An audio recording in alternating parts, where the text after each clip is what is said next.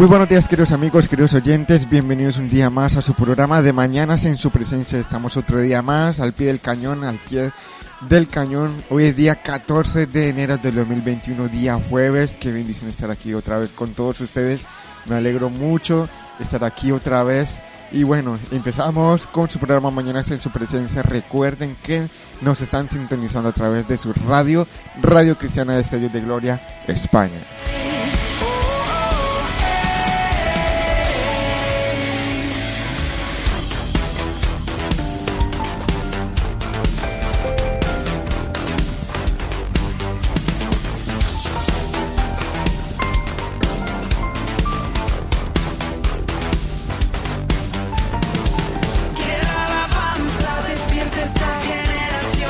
Bueno, queremos saludar a todas las personas que nos están sintonizando ya en esta hora cuando son las 8 y 8 minutos de la mañana o la hora local, perdón. Un saludo muy especial a los que nos están escuchando a través del precioso país de Canadá en eh, la aplicación de Destellos de Gloria España que se pueden descargar en sus teléfonos móviles y también pueden sintonizarnos a través de las redes sociales como por ejemplo la página de nuestro Facebook. A todos ustedes, queridos amigos y oyentes a nivel general, queremos darle las gracias por estar conectados ya en esta hora. Sabemos que es un esfuerzo para todos ustedes y qué bueno que en esta hora ya me estén acompañando para mm, recibir de la palabra de Dios lo que Dios nos tiene para en el día de hoy. Así que qué bueno y me alegra mucho estar aquí. Mi nombre es Steven Gómez Hernández y estamos aquí ya para celebrar su programa de mañanas en su presencia.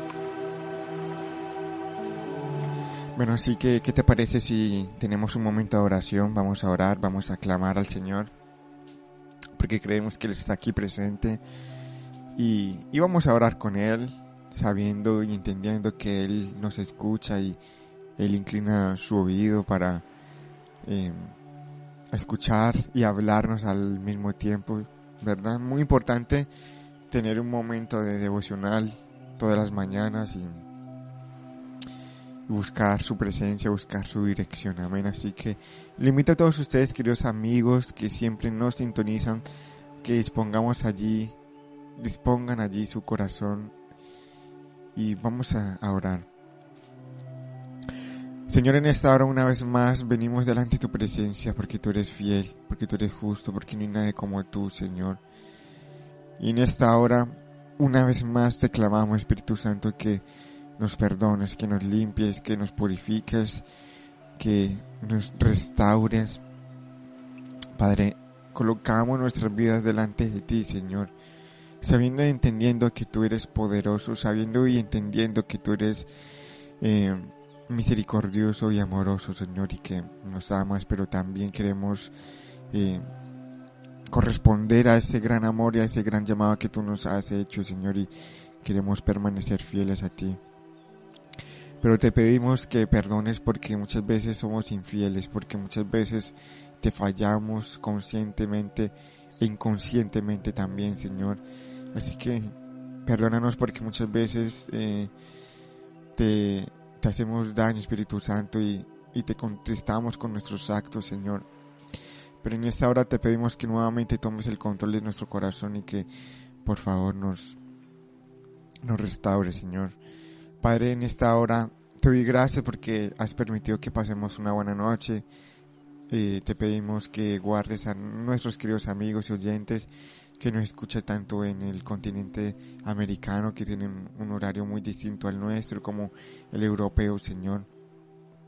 Te pedimos que tú seas hablando a cada uno de nuestros corazones. Damos gracias, Señor, por, por el esfuerzo de cada uno de ellos, Señor, por estar aquí, Señor, nuevamente, Señor. Padre, que juntos, todos juntos podamos eh, reflexionar, motivarnos por la palabra que tú nos das, Señor, y, que nos des el deseo también de todos los días buscarte más y más. Danos amor, Señor, por ti cada día más, Señor, y ayúdanos a combatir contra nuestras debilidades, Señor, contra todas las cosas que seguramente a ti no te agradan, Señor. Nuevamente te pedimos que tú seas tomando el control absoluto de nuestras vidas, Señor. Y estamos aquí. Estamos aquí porque queremos mejorar, Señor. Así que te doy gracias en el nombre de Jesús. Amén.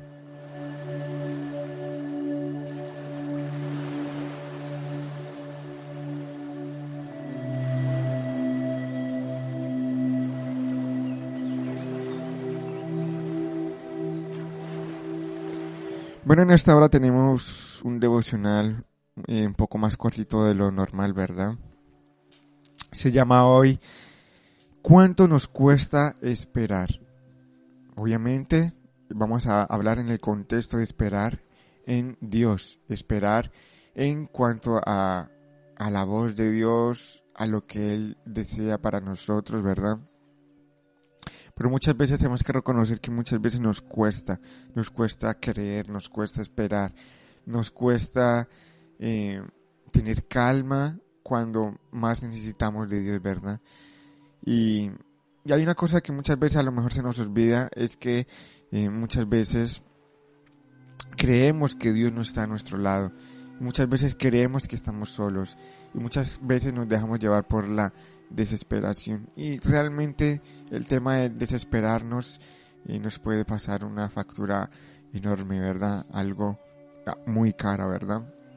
Así que en el día de hoy vamos a, ver un ejemplo muy, da, muy drástico en, el, en la palabra de Dios de lo que es no esperar en el Señor. Y poder de allí, de esos errores que cometen los seres humanos, también poder aprender. Eh, vamos a hablar sobre lo que dice en primera de Samuel capítulo 13 versos del 8 al 9, un claro ejemplo de cómo no se deben de hacer las cosas. Es el ejemplo claro de la vida del rey Saúl, un rey que fue puesto, eh, Dios lo puso aún sabiendo de su maldad por la maldad y la desesperación del, el, del pueblo en general de querer un rey terrenal, ¿no? Sabiendo que Dios le había dado un diseño en cuanto a, los jueces. Si, si, leemos el libro, los libros de primera y segunda de Samuel y, y, el libro de jueces también, se van a enterar del sistema que Dios tenía de gobierno preparado para el pueblo escogido por Dios, un pueblo llamado a ser diferentes, pero ellos quisieron ser iguales a los reinos vecinos que también eran sus enemigos, pero ellos deseaban tener lo que ellos tenían, ¿no? O sea, se desenfocaron tanto de lo que Dios quería con ellos, del ministerio que Dios le había llamado, que ellos querían hacer las mismas cosas que hacían los reinos que no tenían a Dios. Así que una de esas cosas es que ellos le pidieron mucho a Samuel porque Samuel fue el último juez de Israel para que les pusiera rey, porque ellos querían lo mismo. Se habían olvidado prácticamente de Dios. Y Dios le concedió esto para mostrarles mmm, los errores que podemos hacer cuando no esperamos, cuando no esperamos la voluntad de Dios, cuando no esperamos el diseño de Dios. Y el ejemplo claro fue la persona de Saúl. Así que la persona de Saúl es la persona id id idónea, si lo podemos así decir, para tratar este tema de cuánto nos cuesta esperar, cuánto nos cuesta tener fe, cuánto nos, nos cuesta esperar en Dios y creer en Él. Así que vamos a mirar primero Samuel, capítulo 13, versos del 8 al 9, dice así. Y él esperó siete días, está hablando de, obviamente, del rey Saúl. Y él esperó siete días conforme al plazo que Samuel había dicho. Pero Samuel no venía al Gilgal, o sea, al lugar donde se habían, eh, se habían acordado eh, encontrarse. Y el pueblo se le desertaba, o sea, prácticamente el pueblo se le angustiaba se, incluso se le rebelaba en contra de Saúl. Entonces dijo Saúl, traedme holocausto y ofrendas de paz, y ofreció el holocausto. Para ponernos en contexto, em, Samuel era levita, era el encargado, era juez, pero él, él había sido instruido como sacerdote dentro de la ley de Moisés, era la persona indicada y autorizada por Dios para hacer los holocaustos, para hacer los sacrificios, ya sea de perdón o de paz al Señor. No cualquier persona tenía o podía hacer esos sacrificios porque estos ritos eh, significaba eh, algo muy especial para Dios y significa todavía. Lo que pasa es que ya no se hace a nivel físico, sino que se hace en el corazón. Pero en esos momentos se hacía de manera física y esas cosas, obviamente, esos ritos estaban santificados. No todas las personas podían hacer esos ritos de sacrificio, solo los levitas, solo los sacerdotes. O sea que solo la persona encargada de hacer esto era Samuel. Pero, ¿qué pasa? Que ellos esperaron siete días. Ellos acordaron en verse en siete días. Y a, Saúl no les gustó esto. No les gustó esto porque siete días ellos estaban en contexto de guerra y los soldados, los hombres, se le estaban quejando mucho, ¿no? Entonces a la desesperación de Saúl, fíjese, algo grave que hizo Saúl fue quebrantar la ley de Dios. En ese momento fue desobediente porque él sin ninguna autorización, siendo de otra tribu, porque la única tribu que podía hacer estos sacrificios eran personas que pertenecieran a la tribu de Leví. Así que eh, Saúl, que era de la tribu de Benjamín, era de otra tribu, otra, otra, otro tipo de, pueblo, no podía hacer estos sacrificios. Y vemos que él se saltó toda una ley, todo un protocolo del Señor eh, en cuanto a hacer estas cosas por desesperación. Dice, pero Samuel no veía, no venía Gilgal, todavía no era el tiempo de verse, ¿no? Y el pueblo se le desertaba. Entonces Saúl dijo, tráeme holocaustos y ofrendas. Y él ofreció el holocausto. Algo grave cometió Saúl algo muy grave. A lo mejor si no entendemos el contexto de, de lo que significa, eh, eh, pues lo que dice el Pentateuco, que es la ley que, que Dios le, le dio a Moisés, pues probablemente no entenderemos o veremos muy injusto lo que hizo aquí eh, Samuel, ¿no? Que reprendió duramente a Saúl por haber sido desobediente. Tal vez si no entendemos el contexto de lo que significa esas cosas, diremos, pero qué malo tiene un rey en ofrecer algunos, mm, unas ofrendas, algunos holocaustos que era, él decía que lo iba a hacer para el Señor, ¿no?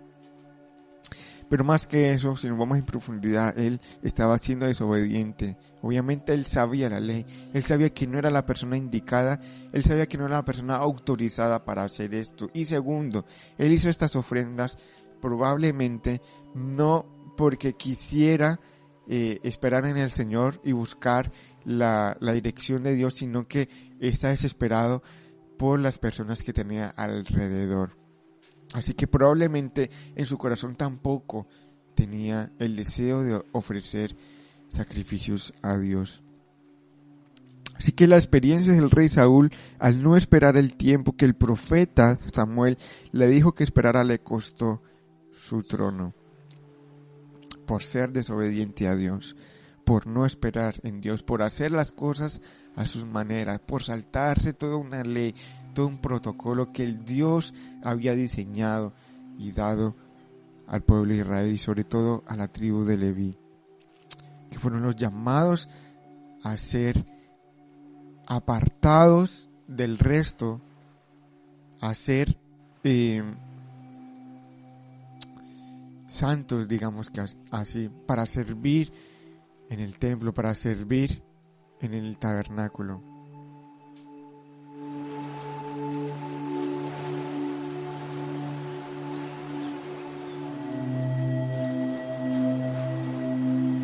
Discúlpeme que tengo un, aquí un problema de conexión. Eh, voy a dejar esta, esta cortina aquí para intentar solucionarlo y ya volvemos.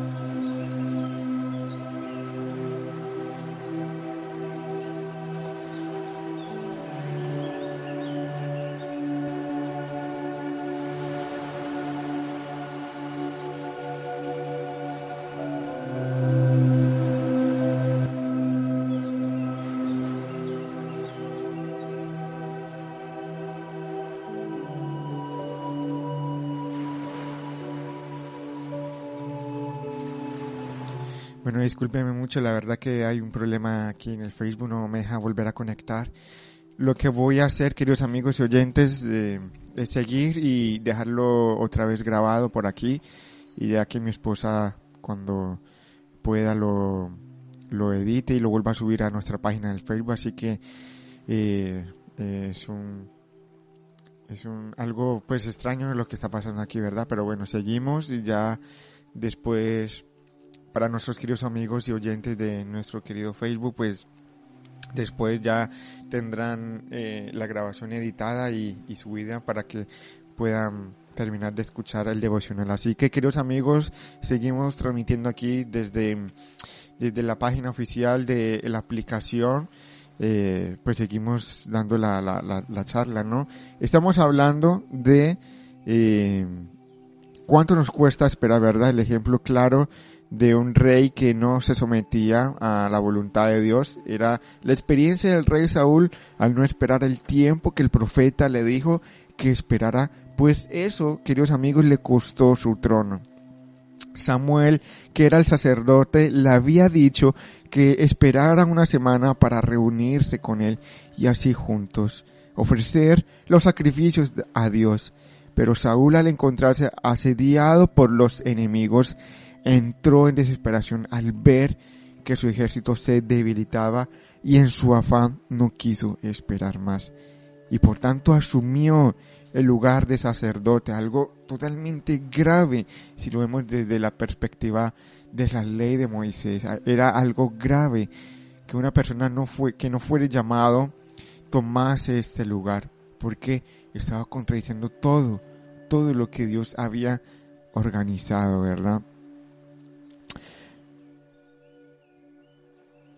Pero Saúl al ver que sus enemigos prácticamente lo estaban asediando, entró en desesperación, desesperación al ver que su ejército se debilitaba, ¿no? Y en su afán no quiso esperar más. Así que asumió el lugar de sacerdote, cosa que no le correspondía, y ofreció un sacrificio, ojo, ofreció un, un sacrificio que no fue grato delante de Dios. Obviamente, este hecho de Saúl para Dios no, no, no, no le gustó a Dios, no, no le, no le produjo satisfacción, no, no le agradó por la manera en que lo hizo, ¿verdad? Así que justamente después de terminar el holocausto, llegó Samuel. Por un momento, hubiera esperado un poquito más, ¿verdad?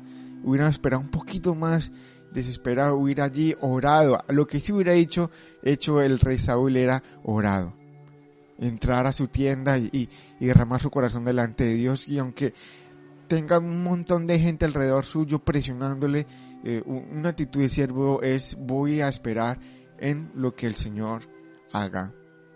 Soy humano y no puedo hacer milagros, ¿verdad? Una actitud fácil o una actitud bien hecha del rey Saúl era entrarse en su tienda, cerrar las puertas de su tienda y orar, clamar al Señor hasta que el profeta hubiera llegado, ¿verdad? Seguramente si hubiera actuado así, obviamente la historia fuera algo muy diferente, ¿no? Y tal vez el Señor ya no se hubiera enojado, pero este hecho, esta desobediencia, esta desesperación le costó su trono, le costó el reino a Saúl. Y después por muchas cosas más que él hizo, que obviamente demostró que no tenía un corazón de siervo. Obviamente demostró que realmente no amaba a Dios, demostró que, que, que, actuaba a su carne, que actuaba a su manera de pensar, obviamente olvidando y, y, e ignorando lo que Dios estaba diciendo desde hace mucho tiempo a través del profeta Samuel. Así que queridos amigos, cuando nos agobia la desesperación, podemos tomar decisiones apresuradas que nos pueden salir muy mal. Pensemos, si Saúl hubiera esperado un poco de tiempo, las cosas para él habrían sido diferentes. Por eso es una imprudencia tomar decisiones sin consultar la voluntad de Dios en los momentos de crisis. Y tal vez puede que a lo mejor sea muy fácil decirlo por aquí, eh, pues queridos amigos, eh, por favor, eh, esperen a la voluntad de Dios, ¿no? Es muy fácil, pero realmente es difícil poder vivirlo, ¿no? También os lo digo por experiencia, muchas veces eh, eh, por mi desesperación he tomado decisiones que, que ahora me cuestan, ¿verdad? Que ahora pago las consecuencias, ¿no? Y, y, y he reflexionado el dicho, Señor, realmente esto me pasa porque por azarado, me pasa por no esperar, ¿no? Así que es muy fácil decirlo, pero realmente hacerlo, queridos amigos, eh, yo os- los entiendo porque a mí me pasa todavía. Y tenemos, queridos amigos, tenemos que ser un pueblo que ponga mucha atención a lo que está viviendo, ¿no? Y hacer partícipe a Dios, a Dios en todas las cosas, ¿verdad? En todas nuestras decisiones, hacer partícipe a Dios, que Él sea el que gobierne por nuestro bien, ¿verdad? Así que tenemos un ejemplo muy claro en las escrituras de una persona insensata que no quiso escuchar la voz de Dios, que quiso actuar a su manera porque tenía el poder. Así que estamos hablando de una persona totalmente corrupta, una persona que actuaba de manera hitleriana, también si lo podemos decir así, una persona totalmente apartada de Dios. Y es que eh, el peligro de no someternos a la voluntad de Dios, el peligro de no hacer caso, el peligro de no escuchar la voz de Dios, es que precisamente esa actitud prácticamente de arrogancia nos aleja de Dios, nos aleja de su presencia, nos aleja del plan, del propósito que Dios tiene sobre nosotros y nos va emergiendo cada día más en el pecado, ¿verdad? Así que, queridos amigos, cuando nos agobia la desesperación podemos tomar decisiones apresuradas que nos pueden salir muy mal. Pensemos, si Saúl hubiera esperado un poco más, las cosas para él habrían sido diferentes. Por eso es una imprudencia por nuestro bien, es una imprudencia tomar decisiones sin consultar la voluntad de Dios en los momentos de crisis.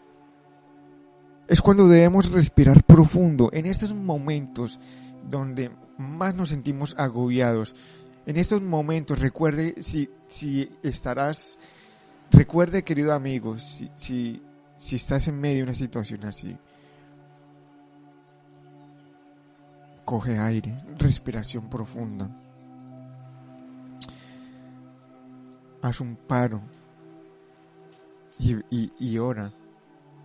Vete a tu habitación solo, póstrate y ora. Y en primer lugar clama a Dios que te dé paz, que te dé tranquilidad, que te dé orden, ¿verdad? Así que en esos precisos momentos, en los momentos más cruciales, en los momentos de crisis, es donde más nos tenemos que acordar de nuestro Dios. ¿Verdad? Porque una cosa es cuando la estamos pasando bien, cuando todo está bien, pues obviamente eh, es más fácil buscar a Dios, pero en los momentos más difíciles, donde tenemos que tomar una decisión, eh, es en esos momentos donde tenemos que tener la calma, en esos mismos momentos donde tenemos que esperar, no dejarnos llevar, orar, lo que tenemos que hacer es orar. Así que es por eso una imprudencia tomar decisiones sin consultar la voluntad de Dios en los momentos de crisis.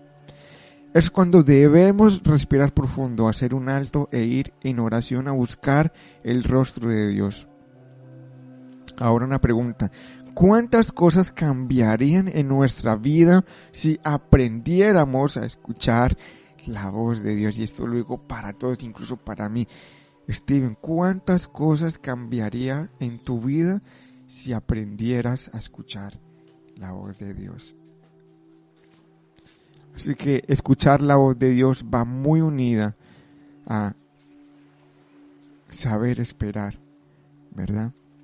Pero la realidad es que nos cuesta, ¿verdad? Nos cuesta y es normal porque somos humanos, pero tenemos que ir aprendiendo, aprendiendo a, a, a buscarle, a tener espera, a tener calma, ¿no? ¿Cuántas decisiones apresuradas nos han llevado al fracaso matrimonial, a la quiebra de nuestro negocio, a destruir nuestra familia, a meternos en un problema mayor tratando de buscar soluciones rápidas a nuestra situación? Nos olvidamos fácilmente que en los tiempos de Dios son de Él y que Él tiene el control de todo lo que sucede en nuestra vida, ¿verdad? Y la única forma de permanecer firmes es confiar en Dios y en sus promesas. Así que, queridos amigos, recordemos lo que dice el Salmo 37.5, que dice, encomienda a Jehová tu camino y confía en Él y Él hará. Así que cuando estés en medio esta situación, recuerda este salmo, Salmo 37.5, recuérdalo y grábatelo en el fondo de tu corazón, así mismo como yo lo estoy haciendo.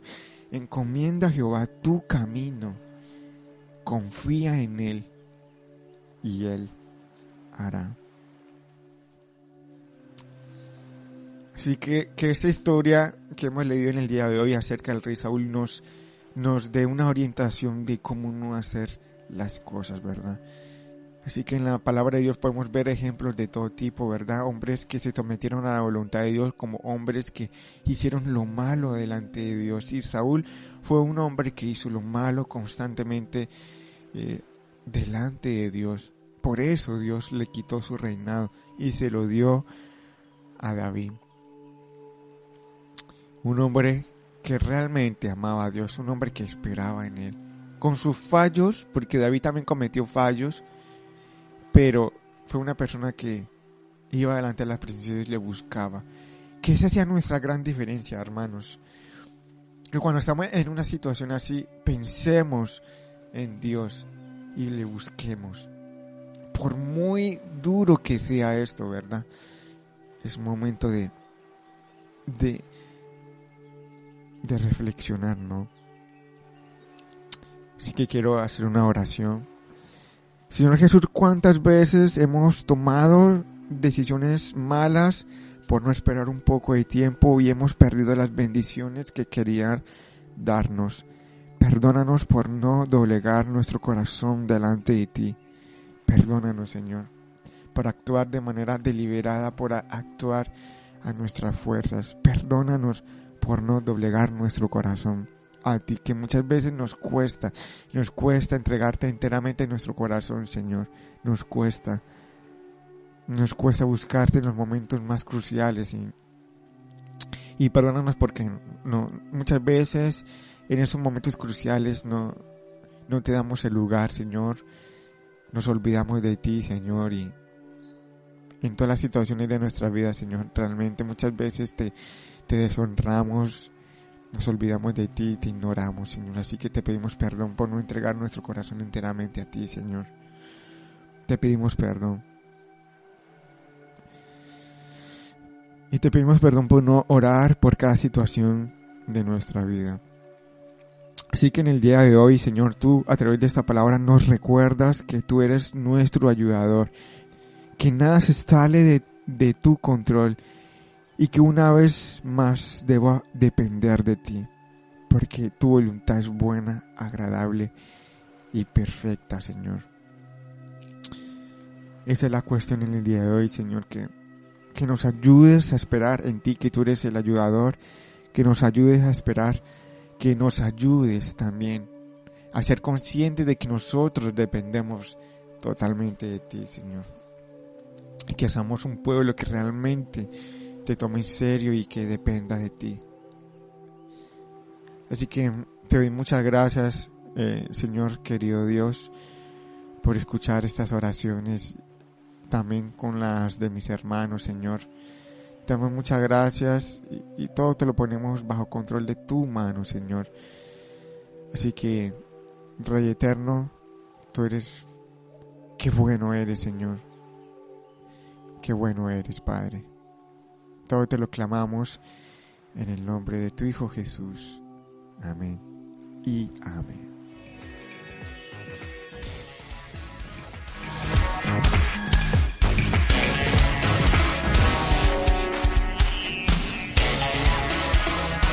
Que la alabanza despierte en nuestro ser. Dios es grandioso. Bueno, queridos amigos y oyentes, esto ha sido todo por hoy. Y espero que hayan podido reflexionar. Realmente pedimos disculpas por este fallo que hemos tenido y que tuvimos que tuve que, pararlo por un buen momento, pero seguimos aquí, estamos a la brecha y, y, lo comento nuevamente que mi esposa estará eh, editando lo que estoy grabando eh, para que ella lo pueda subir al Facebook y nuestros queridos amigos del Facebook puedan escucharlo y, y, y no se queden eh, sin el devocional en el día de hoy, amén. Eh, igualmente damos muchas gracias a los que nos están escuchando por la aplicación, eh, a, los a, a los que nos están sintonizando en el precioso país de Canadá. Muchas gracias por eh, esperar y estar, permanecer allí. Muchas gracias y decirle que nos vemos mañana, viernes por la misma hora, por el mismo canal y esperamos que ya mañana no tengamos ningún, ningún contratiempo. Amén. Muchas gracias y se les quiere muchísimo.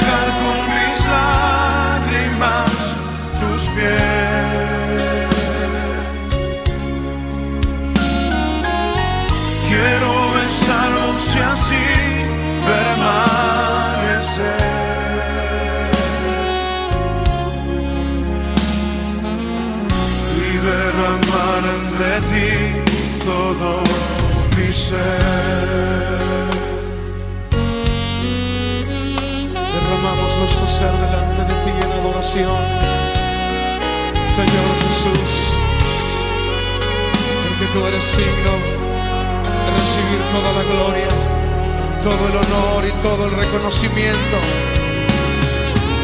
Te alabamos en esa noche, Jesús. Te honramos desde nuestro corazón.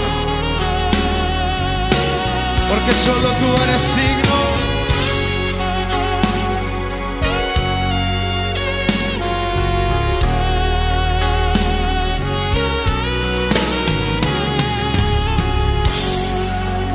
Aleluya.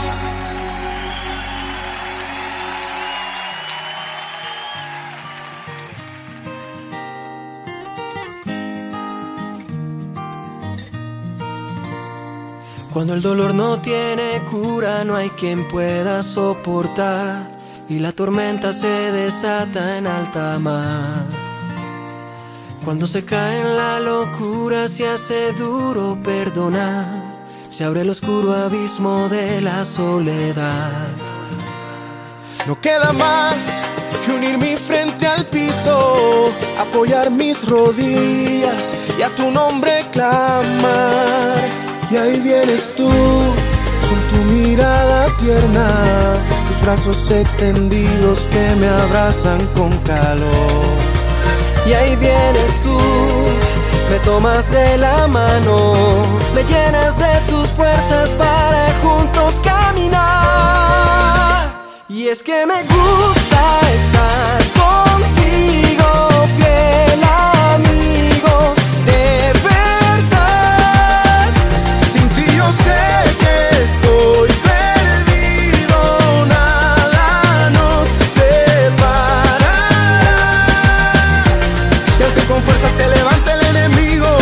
poniendo trampas para verme destruido, yo no le temo porque sé que mi destino en tus manos está. Tú eres mi Dios, eres Jesús, eres mi Cristo, mi Salvador, mi protector, mi juez divino. Solo contigo mi vida tiene sentido, no necesito más.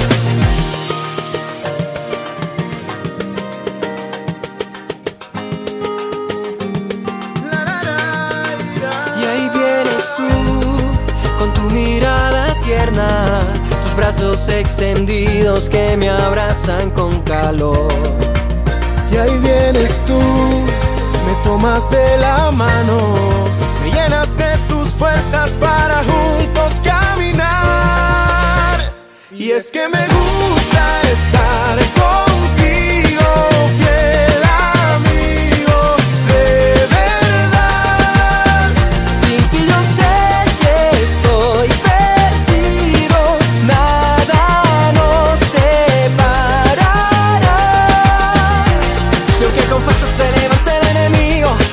trampas para verme destruido, yo no le temo porque sé que mi destino en tus manos está. Tú eres mi Dios, eres Jesús, eres mi Cristo, mi Salvador, mi protector, mi juez divino. Solo contigo mi vida tiene sentido. No necesito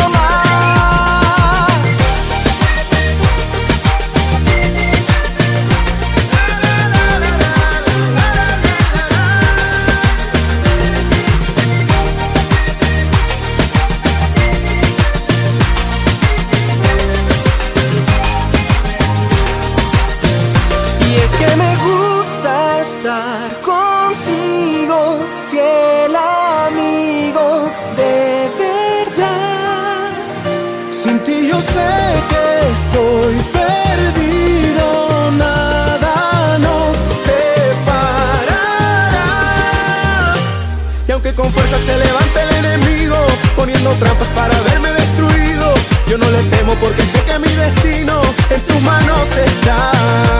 Tú eres mi Dios, eres Jesús, eres mi Cristo, mi Salvador, mi protector, mi juez divino. Solo contigo mi vida tiene sentido, no necesito más.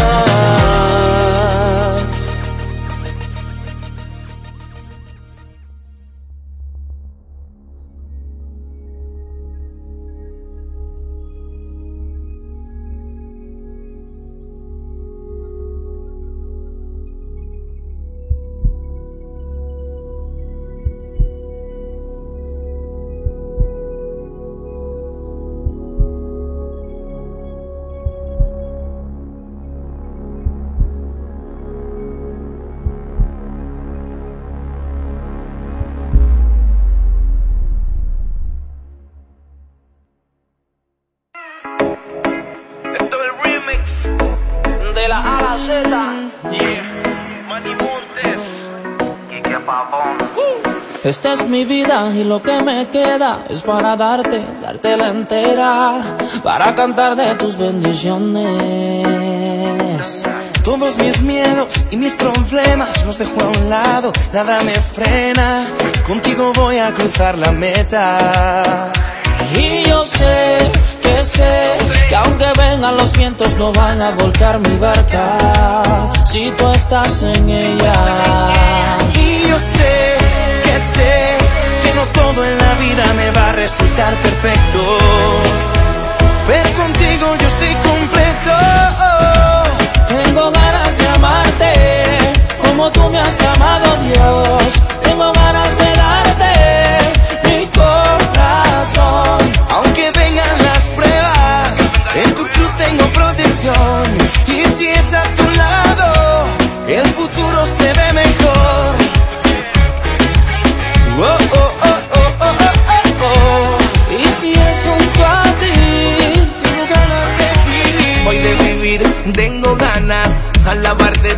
las mañanas. Abro la ventana y veo el sol brillante. Con ese primer suspiro yo quiero adorarte. Donde quiera que me envíen, ahí yo iré. Aunque esté en la línea de fuego, yo tengo fe. Que tú estás a mi lado, no me detendré. Que pase lo que pase, que ya lo sé. Yo sé, que sé, que aunque vengan los vientos no van a volcar mi barca.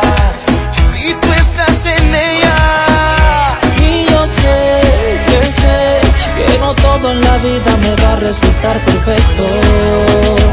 Pero contigo yo estoy completo. Tengo ganas de amarte como tú me has amado, Dios. Tengo ganas de darte mi corazón. Aunque vengan las pruebas, en tu cruz tengo protección. Y si es a tu lado,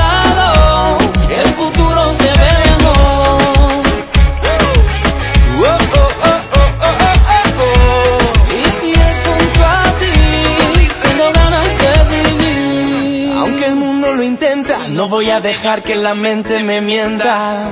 Eres tú quien me sustenta y tengo tu palabra que me alimenta. No, no voy a negar lo que diste, no. No voy a olvidar lo que hiciste, no. Que tú te ofreciste y en la cruz moriste. Así la vida tú me diste. Tengo ganas de cantarte, no puedo dejar de amarte, no. Parar de cantar yo no puedo.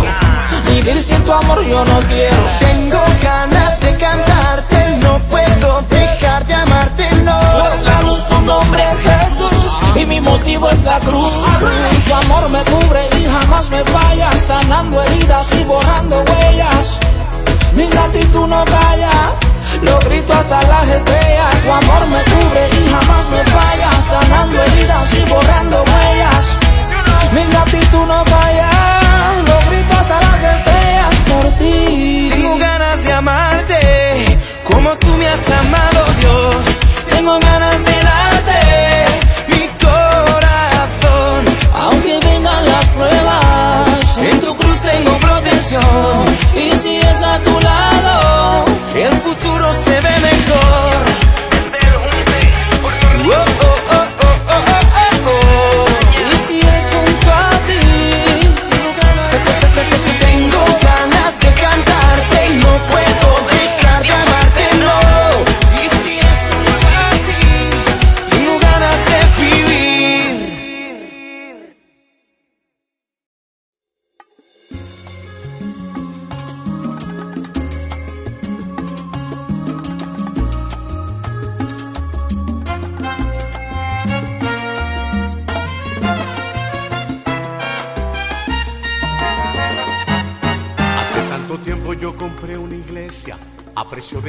entre puro dolor.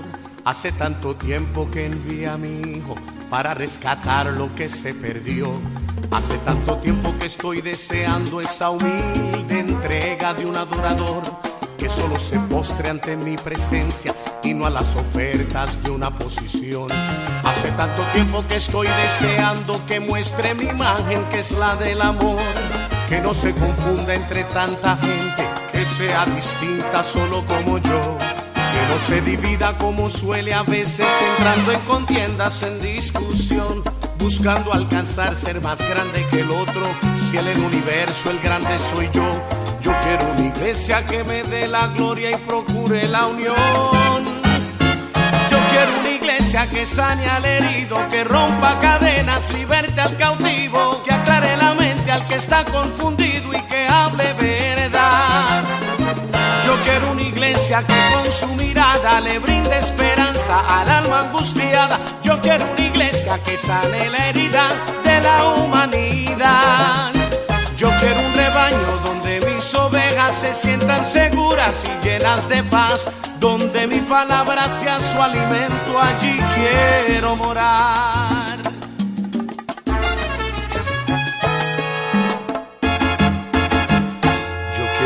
Iglesia que con su alabanza perfume mi trono, me dé ese lugar.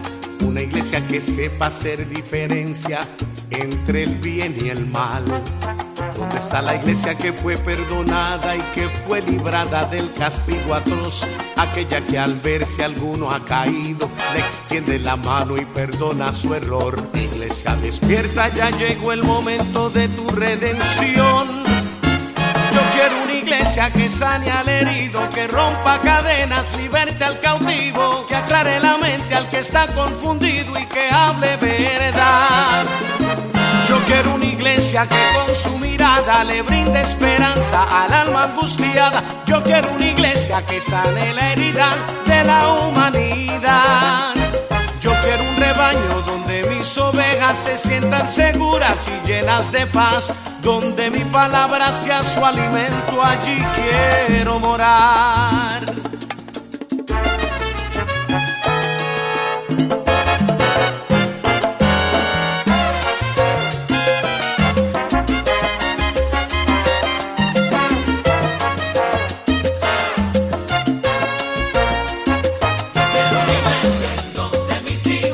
Una que se sienta perdido allí conozca a Cristo su Salvador real. una iglesia donde mis hijos se sientan seguros y llenos de paz. Que sane al herido, liberte al cautivo y al que esté confundido allí puede encontrar la paz. una iglesia donde mis hijos se sientan seguros y llenos de paz. Padre nuestro que estás en los cielos, en esa iglesia, que se haga tu voluntad.